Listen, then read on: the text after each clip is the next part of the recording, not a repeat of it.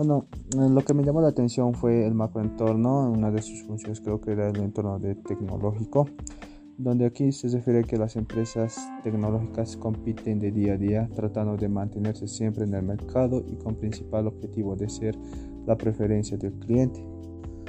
donde en este caso un avance tecnológico mm, que ha llegado apuntando directamente a las compras cotidianas, aquellas que mayor tiempo nos arrebatan y que menos apetecen hacer físicamente.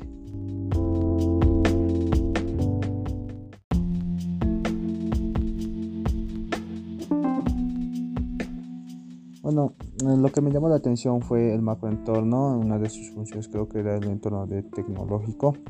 donde aquí se refiere que las empresas tecnológicas compiten de día a día tratando de mantenerse siempre en el mercado y con principal objetivo de ser la preferencia del cliente donde en este caso un avance tecnológico mm, que ha llegado apuntando directamente a las compras cotidianas, aquellas que mayor tiempo nos arrebatan y que menos apetecen hacer físicamente.